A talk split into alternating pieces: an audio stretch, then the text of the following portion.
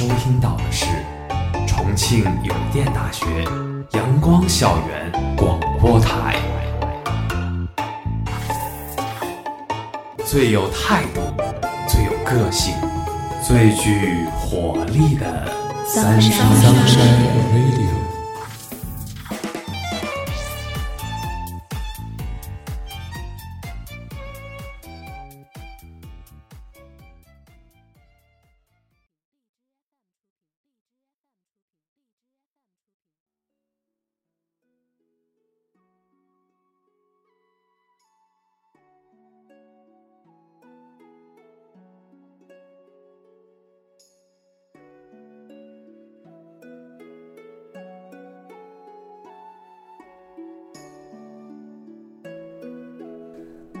位亲爱的听众朋友们，大家中午好，欢迎收听今天的阳光校园广播台，我是主播木凡，我是主播荣生。我们今天的节目是揭示你不知道的清朝。人生若如初相见，何事秋风悲画扇？等闲变却故人心，却道故人心易变。骊山语罢喜清悄。泪雨霖铃终不怨，好如薄幸锦衣郎，比翼连枝当日愿。人生若只如初见，我知道这首词，这首词就是清朝词人纳兰容若的那首《木兰花》。对了，木凡，我们这期节目呢，讲的就是清朝。提起来清朝啊，可能给我们留下印象最深的就是很多清朝的电视剧了，就比如《甄嬛传》呀、宫锁系列呀、延禧攻略呀，还有《如懿传》呀。木凡，你看过哪几部呀？坦白讲，其实我对古装剧其实不经常看，但是那部《延禧攻略》实在是太火了，连我都去看了很多很多集。是的，那个盛夏呢，魏璎珞的。非常凶狠的角色呢，给我们留下了非常深刻的印象。而且呢，B 站上的弹幕也将这部剧呢炒的是风生水起，可谓是二零一八年的一个爆款呀。我觉得它带给我的感觉跟其他古装剧有很大的不同，无论是它的场景的布置，还是一些人物的特点，这部剧里面人物的刻画都特别的有意思。比如说魏璎珞，她是一个很聪明的女子。剧中有许多小的情节设置，都表现出来了她的特点。其实呀，她是有历史原型的，就是清朝时期的某个妃子。而清朝呢，作为中国历史上最后一个封建王朝，历经数百年的风波呢，从兴盛到没落，我们眼见它起高楼，眼见它宴宾客，眼见它楼塌了。它的历史呢，可以从皇太极改国号为清启开始追溯。清朝总共走过了二百七十六年，在这两百多年间啊，清朝给我们普通人留下的比较深刻的印象就是愚昧落后、丧权辱国的代名词了。比如说辫子、闭关锁国、软弱、不平等条约，这些词都出现在了我们的历史课本中。我那个时候学中学历史的时候，非常气愤的就是慈禧，包括李鸿章他们的一系列丧权辱国的行径。但是后来想想呢，那是历史进程的必然性，我们无需去苛怪谁。这个极盛时期疆域呢，曾经达到一千三百万平方公里的帝国呢，从来就不是一无是处的。可清朝早期呢，却是一个名副其实的合格帝国。今天呢，我们不吹不黑，就将话题聚集到我们最感兴趣的八卦部分，就让我们在这个冬天遇见不为人知的清朝。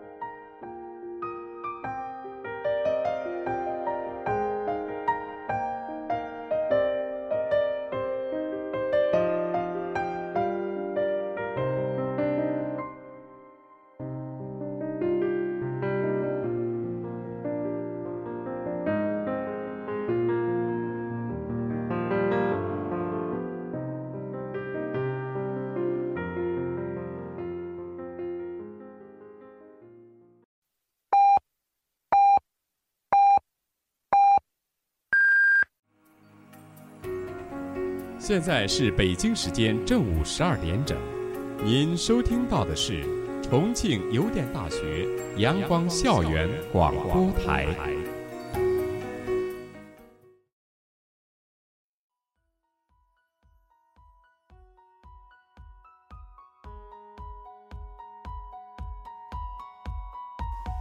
马上就要期末考试了，我还有点小紧张呢。哎呀，虽然我也紧张，但是我一想快过年了，我就瞬间又 happy 了。是啊，现在已经十二月中旬了，马上就要到一月了，这不就是要过年了吗？说起来过年呀，在我的印象中，就是新年挂起来的彩灯啊，出去吃个团圆饭呀，还有跳的广场舞也越来越喜庆了。也不知道清朝的年过起来是什么样的呢？春节一直都是中国最隆重而热闹的传统节日，这在清朝当然也是一样了。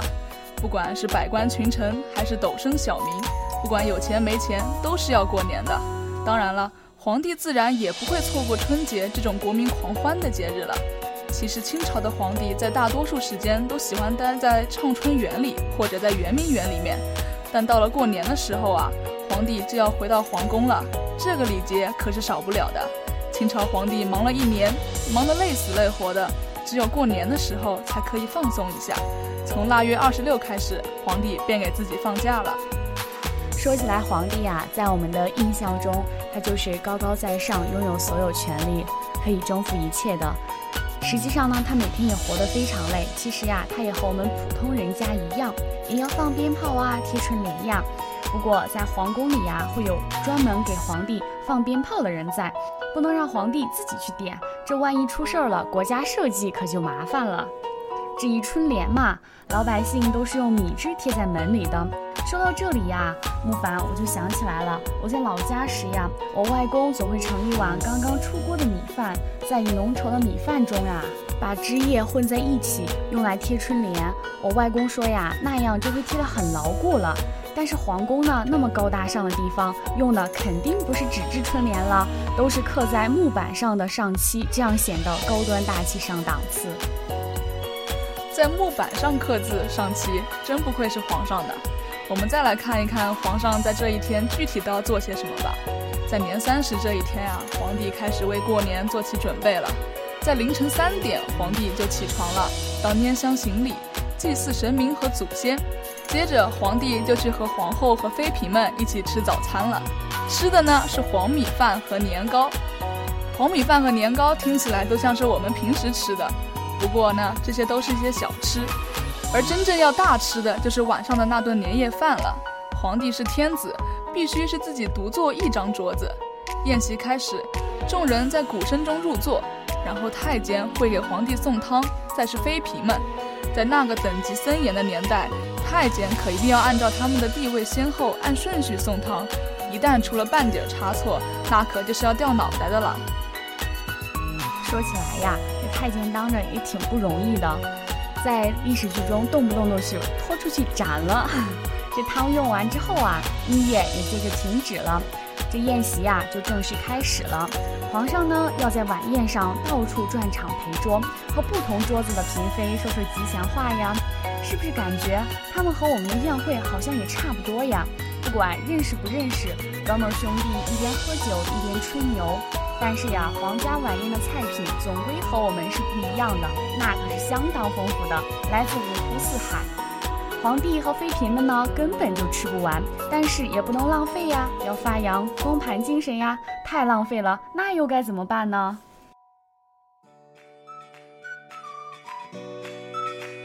我猜，那肯定要赏给他的大臣们了吧？皇帝吃剩的饭，那也是很贵重的东西啊，一般人想吃也还吃不着呢。大臣们还是含泪吃完了皇帝的剩饭，他们嘴上喊着皇恩浩荡，但心里有着一群奔跑速度极快的动物跑过，他们时而可爱，时而蠢萌，他们就是羊驼。这面子工程还是要过去的，心里再难受，我们毕竟是臣嘛，还是要服从于皇帝的。到初一的时候啊，大臣们呀就要来给皇帝拜年了，他们都要在天刚亮的时候就赶到太和殿。天子的銮驾仪仗队呢，今天就要摆出来，显示非常隆重而又盛大。而皇帝呢，在来到太和殿之前，要提前在自己的寝宫养心殿内呢饮一杯屠苏酒。这酒讲究可就大了，用的是黄金珠宝镶嵌成的金瓯永固杯，光是这个杯子呀就有一斤多重。斤重的杯子，这也太重了吧！不过显而易见，这肯定就是皇帝地位的象征了。他期待着江山永固。到了太和殿，喇叭、唢呐、钢琴、萨克斯管奏乐以后，皇帝和皇后会对百官训话，大意也就是展望未来，勉励大家为朕做牛做马，好好干。和我们今天的企业年会有着异曲同工之妙。发言完毕过后，大家要对他三跪九叩，谢主隆恩的声音震天响。之后就是皇帝给百官们赐茶了，然后再给宫里面的太监宫女发红包。毕竟辛苦了一年，还是要意思一下的。这又有点像我们现在长辈给晚辈们发红包了。这说起来呀，皇帝过个年也太不容易了。这么多礼节，还花这么多钱。接下来呀，这年就过到了正月十五闹花灯了。这个年呢，就算是基本过完了。皇帝呢，就要开始准备新的一年的工作了。但其实呢，皇帝都有自己的个性，他们过年的习惯呢，也都有所不同。比如乾隆呢，他喜欢在过年的时候吃新鲜的西瓜，还有黄瓜。这些呀，都是东南沿海一带特意给皇帝种的，称为黄瓜。一年呀，可只有七个，这可是高等珍稀的呀。你知道吗？在乾隆皇帝当了六十年皇帝的那一年过年时，还发生了一件趣事呢。乾隆皇帝不想超过祖父康熙在位的六十一年的记录，是他决定把皇位传给十五阿哥永琰。而在他在位的最后一年，乾隆举办了一次千叟宴。从全国找来了各种白胡子老头五千人，大家一起热热闹闹过个年。你知道在这其中发生了什么趣事吗？我知道，我们小学语文课本上呢就讲过这个故事呢。这其中啊就有一个老头，据说都一百四十一岁了。乾隆大喜，就说：“小老头啊，你可真能活，朕呀至少要活一百四十二岁。”大学士纪晓岚呢，刚好在场，乾隆呢就让纪大烟袋呢写副对联给这个老头贺寿。纪晓岚呢一笔呵成，上联呢写的是花甲重逢，增加三七岁月；下联呢就是古稀双庆，更多一度春秋。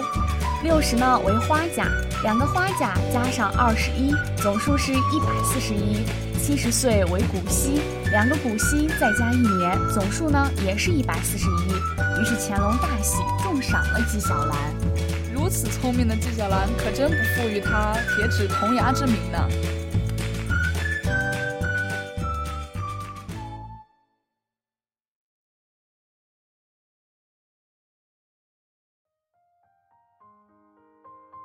吴凡呀，我感觉我这次的英语四级要过不了啊。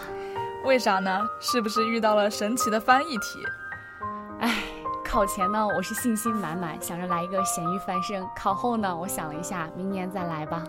是啊，那个翻译题真是让人猝不及防，什么四世同堂、改革开放，还有六级翻译就更不用说了，什么出淤泥而不染，还要翻译牡丹花、梅花，真的是一套比一套难。说到这个英语呀，我们现在肯定要加倍学习了，毕竟现在我们都要求国际化视野嘛。是啊，你知道吗？晚清有一位德龄公主，她的全英文演讲真的是惊艳到我了。说起来呀，我还真是汗颜。我们现在资源这么丰富，从小到大学英语还比不上在那样一个落后的清朝一个公主的英语水平呢。看来我真的要加把劲，好好学英语了。是呀，英语真的是很重要呢。我来给你介绍一下德龄公主吧。她原名玉德龄，少年时在日本和法国生活了六年。她精通多国语言，十七岁时跟随父亲回京，因通晓外文和西方礼仪，和妹妹玉荣龄一同被慈禧招入宫中，成为紫禁城八大女官之一。视频中的德龄公主啊，四十四岁，她全英文演讲，在演讲中她表示，当今社会正经历着前所未有的变革。他希望国家与国家之间相互理解、相互尊重，只有这样，才能实现全世界的和平与发展。知乎上啊有这样一个问题，就是你手机里最舍不得删的一段视频是什么？就是他，嗯，踩着花盆底的鞋，穿着清朝那种衣服，戴着满头重的花冠，在我们如今看着非常笨重，但是呢，他的全英文演讲真的是非常惊艳了我。他呀，从写作和讲课的方式出发，向美国人民呢展示了中华民族灿烂的文化，促进了两国人民之间的相互了解。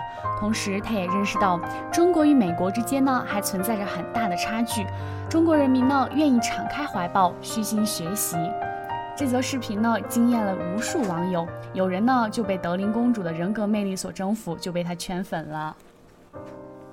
是啊，有网友说。以前在交大的图书馆见过德龄公主，看的时候就觉得这位公主是中西文化碰撞的夜明珠，性格开放但不张扬，推崇西方体制但不否认自己的国家，对爱情和亲情也充满了力量和柔软。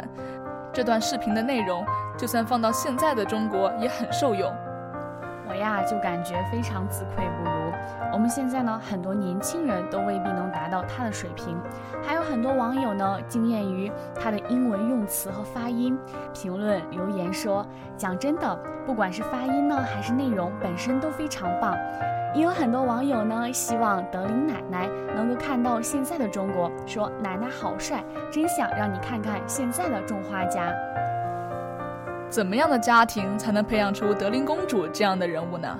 其实，德龄公主的父亲玉庚本是汉人，后入满族汉军正白旗。玉庚出使日本特命全权大臣三年，又担任大清驻法兰西第三共和国公使四年。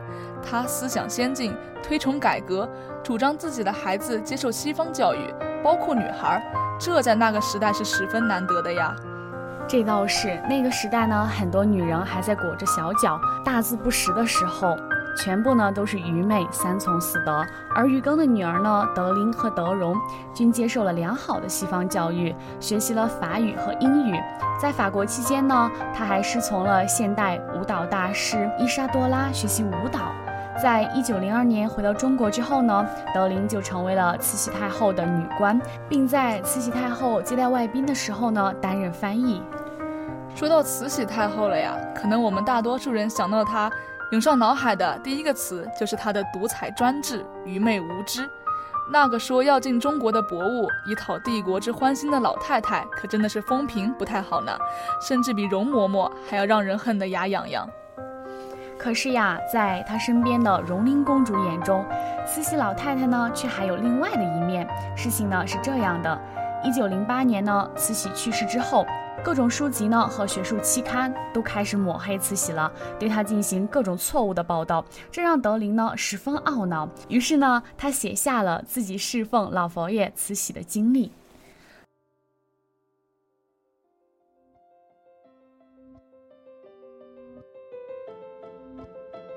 在那本书中的描述中啊，慈禧老太后并不是像大众媒体报道的那样是一个腐坏堕落的恶魔，而实际上呢，她也是一位上了年纪的老太太。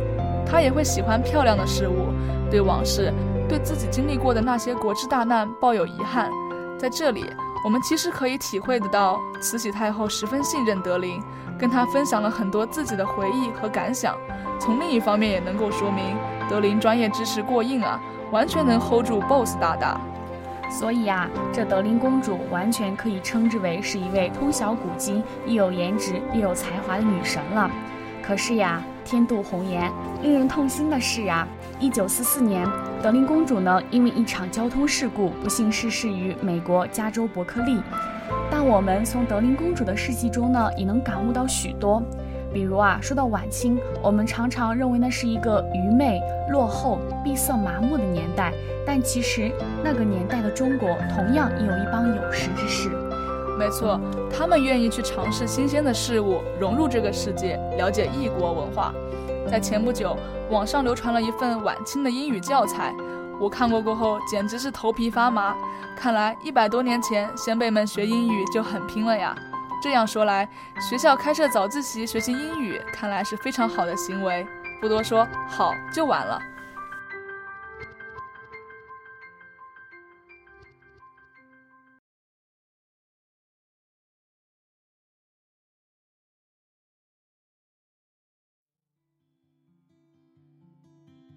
慕凡呀这段时间我正在追一部剧叫鹤唳华亭》。虽然它讲的是宋朝时候的事情，但是宫中的烟波诡谲拍的还是非常的完美的。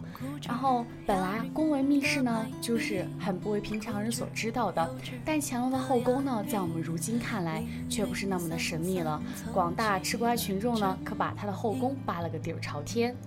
没错。很多网友们还自发地为后宫的女人站队，各路粉丝都激烈的争论自家偶像才是大猪蹄子乾隆的最爱。可是这大猪蹄子可是一个自恋型人格障碍患者，他最爱的肯定只有他自己。接下来就让我们谈谈乾隆这个自恋的大猪蹄儿吧。据说呀，自恋型人格障碍症患者和任何人成为伴侣呢，他们的婚姻多半不会幸福。因为他们的恋爱关系一般比较肤浅，难以长时间去维系。大家可能会不服呀，觉得断发的季后在历史上生平事件少得可怜，也许就是被刻意抹去的。可是乾隆对白月光富察皇后可是情深深雨蒙蒙啊，光是悼念的诗词就是一百多首，而且写的那叫一个情真意切，催人泪下呀。可这就恰恰证明了乾隆是一个自恋型人格障碍症患者。自恋型人格障碍患者属于低自尊加上高自恋，他们会渴求完美，无法接纳自身的任何不完美。这种人在选择爱人的时候，要求就是一个完美的人。在他们心目之中啊，只有一个完美的爱人才能够配得到他们的爱。相恋的初期，他们会很狂热；一旦进入到亲密的关系，他们就会迅速冷却，因为这个世界上压根儿就不存在完美的人。他们一方面无法忍受身边的人的任何瑕疵，同时会将内心的不完美投射到身边的人身上，所以他们和异性的关系是肤浅的，很难长时间维持。看看乾隆和后宫的女人，何尝不是这样？他给白月光的诗词呢，都是在富察皇后死后的悼念词。也正是通过这些悼念诗词呢，他过度的美化了富察皇后。他成了他梦中一个完美的形象，因此他就一直完美着，一直被神化了。就像张爱玲一句非常著名的话：“每个男人的一生中都会遇见两朵玫瑰，一朵红玫瑰，一朵白玫瑰。娶了红玫瑰了，白玫瑰就成了白月光；红玫瑰呢，就成了蚊子血；娶了白玫瑰呢，红玫瑰就成了朱砂痣，白玫瑰呢，就成了范栗子。所以说呢，得不到的永远在骚动。”这就是他深爱富察皇后的原因吧。按理说呢，这么完美的爱人应该和他成为一对白头到老、幸福相伴的璧人。可是这个完美爱人年纪轻轻就死在了东巡途上，正史说是由于两个嫡子相继夭折的打击。我们并不知道富察皇后到底幸福不幸福，但可以相信，乾隆之所以将富察皇后塑造成一个完美爱人。不过是在一群后宫女人中，富察皇后门第最高贵，家族势力特别强大罢了。我想，如果富察皇后不进宫，绝不会在三十七岁就不明不白的暴毙。与其在那个自恋成瘾的帝王诗词中展览千年，不如嫁给一个普通有情郎，恣意潇洒一生。就像那句话所说的呀：“宁嫁田夫郎，不入深宫闱；一入宫门深似海。”所以我们觉得肆意潇洒一生，或许是富察氏最后的归宿。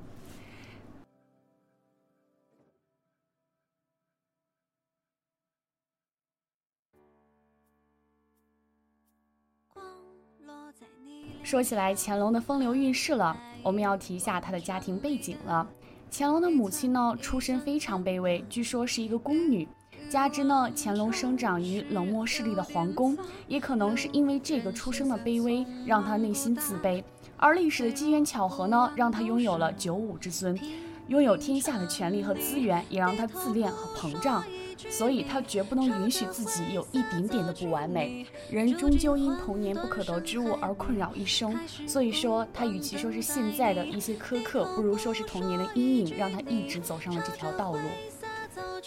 但事实上啊，他在各方面的资质都相当一般，所以他就只能依靠一些病态的行为去夸大和弥补这个差距。而他的一些病态行为呢，也在历史上留下了一些痕迹。比如说，康熙传位给雍正，是因为康熙特别喜欢乾隆这个才华出众的孙子，康熙还因此特意将他带到宫中亲自抚养。但其实啊，康熙晚年身边抚养了好多孙辈，乾隆呢也没什么特别出众的才华，而且乾隆最引以为傲的十全武功，其实呀也经不起考证。虽有战功，但其实其中也有很多夸张炫耀的意味。再比如啊，我们都爱说乾隆附庸风雅，六下江南呢和文人墨客倾谈交往，但其实呀，他的诗文资质非常一般，质量不够呢，我们就要量来凑。虽然呀，他是历史上最高产的诗人，据说有四万多首，连陆游都及不上他的数量，但是呢，他却没有一首值得传颂的。他的那首“河边一群鹅，一棒打下河”，至今都在我脑海里回荡呀。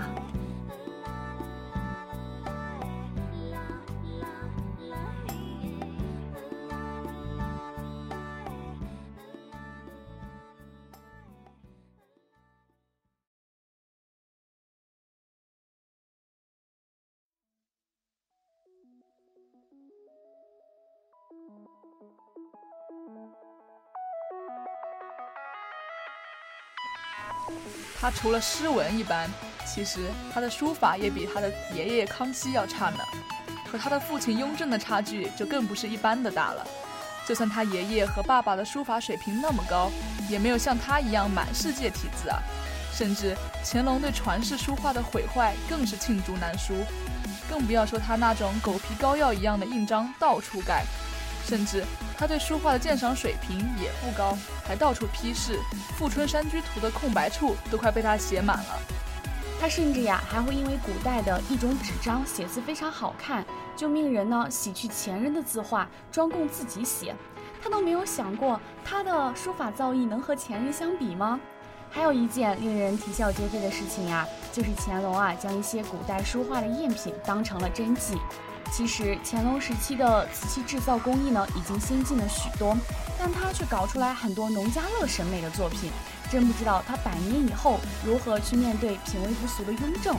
好在呀，清朝皇帝分葬东西陵，他可以死后离四爷远远的。可是爷爷老康就会原谅他的败家行为了吗？这种不孝子孙呀！其实乾隆的这个病呀，在他的政治中也有体现，在前朝的臣子里面呀。他独宠巧言令色的大贪官和珅，难道他不知道和珅是个什么货色吗？他当然知道了，只是他这个自恋狂呀，需要和珅这个马屁精的吹捧才能活下去。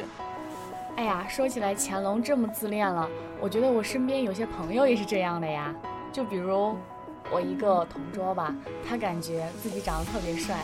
女生看他呢，都是喜欢他；不看他呢，都是性格害羞，不好意思看他了。针对这种人格，我真的没话说了。这也是过于自恋了吧？要是让乾隆穿越到现代来，他一定是一个霸道总裁。他们俩倒是可以比一比。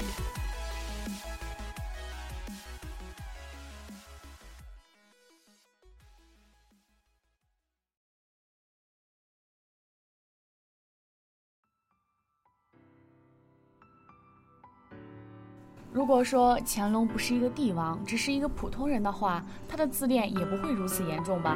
造成的伤害也远没有这么大。所谓绝对的权力导致绝对的腐败，也许说的就是这个道理吧。没错，纵观整个清史，其实不难看出，整个清史完全诠释了“生于忧患，死于安乐”这句话。皇太极入关建立大清帝国，在最开始，大家充满激情，且政权尚未巩固。就会有一颗想要尽全部之力去建设国家的心，所以很快，在康熙、雍正、乾隆这几位皇帝的统治下，经历了数年的盛世光景。可后来慢慢的，人心不足蛇吞象，这片土地终于有人渐渐露出了爪牙，他们的贪婪、欲望，不择一切手段去获得好处。而在这时，统治阶级早已在看似繁华的光阴里面，失去了一颗追求真理的心。于是乎，宠奸臣，轻小人，夜郎自大，井底作蛙，大清帝国一步步变得金玉其外，败絮其中。看似依旧繁华的表面，早已在闭关锁国中变得千疮百孔。当列强用一颗颗炮弹，轻而易举地轰开了仿佛十分牢固的清朝大门，列强露出了强烈震惊、喜悦乃至面孔扭曲的表情。这片土地也开始了他数百年的伤痛之旅，而历史早已睁开了他疲惫的双眼，里面尽是不忍和失望。他在想：兴亡，百姓皆苦，又开始了吗？终究还是再一次轮回了。他渴望，他渴求，今年之后，中国能再度振兴，不再经历这般反复沉痛。他许愿，他流着泪喊道：“再不愿经历这般。”所以，我们又怎能不好好珍惜这来之不易的盛世，成为一个严于律己、善良正义的人？新年快到了。来年定是一个清风送爽、百花盛开的春天。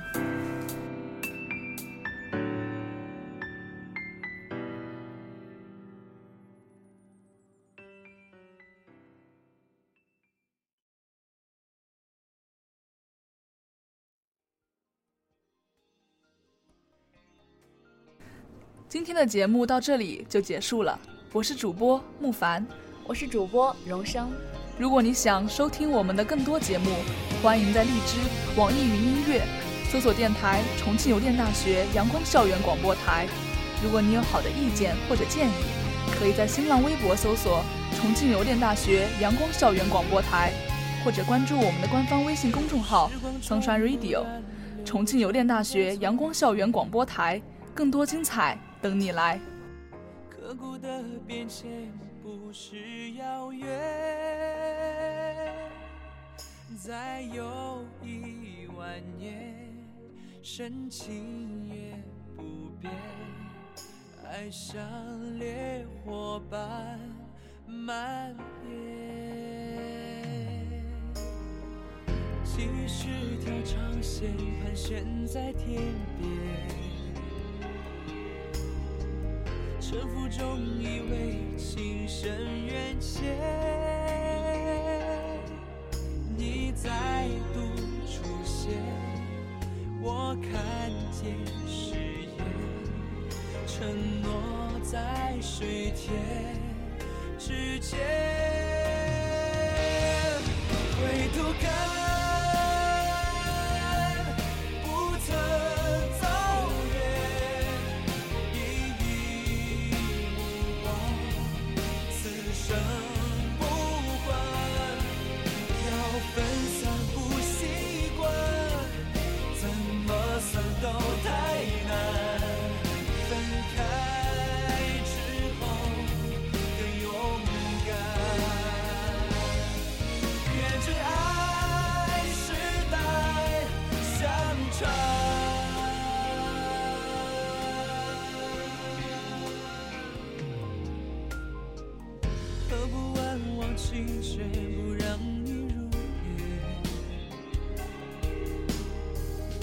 虔诚在怀念，望见入